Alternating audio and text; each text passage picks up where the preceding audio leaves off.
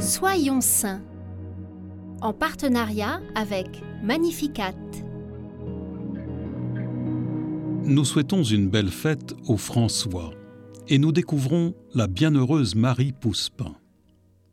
Elle naît à Dourdan en 1653, à une époque où la misère règne entre épidémies, guerres et mauvaises récoltes. Sa famille est aisée, mais son père, à la tête d'une entreprise de soie, fait faillite. Ce veuf abandonne sa famille et à 27 ans, Marie reprend son entreprise pour rembourser les dettes et subvenir aux besoins de ses frères. Cette femme d'affaires s'adapte à son époque et achète à crédit les toutes premières machines à tricoter la laine, plus rentables que la soie. L'atelier Pousse-Pain devient rapidement une entreprise florissante. Créative, elle innove dans tous les secteurs, dans le domaine social ou le management, voyant en chacun le visage du Christ. La chef d'entreprise ne craint pas de faire confiance aux jeunes miséreux.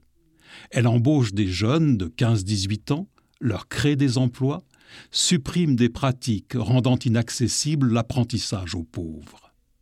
En 1696, elle confie l'entreprise à ses frères, fonde les sœurs dominicaines de la Présentation et investit son patrimoine dans une maison qu'elle équipe d'ateliers de tissage et d'une école pour les petites filles.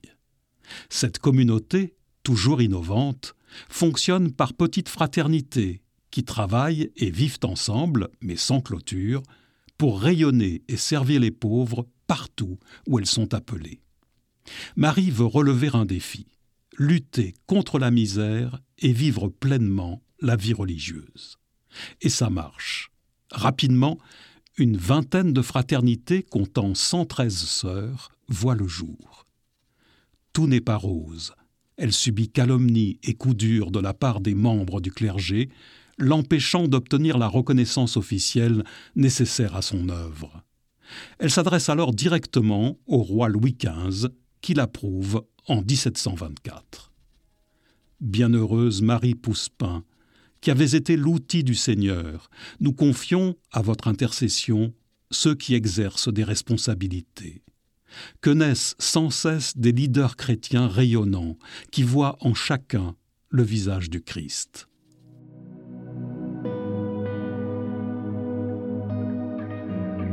Seigneur, donne-nous des saints fondateurs. Nous te confions ce que tu as placé en notre époque. Aide-les à discerner ce que tu attends d'eux. Aplanis leurs craintes et leurs doutes.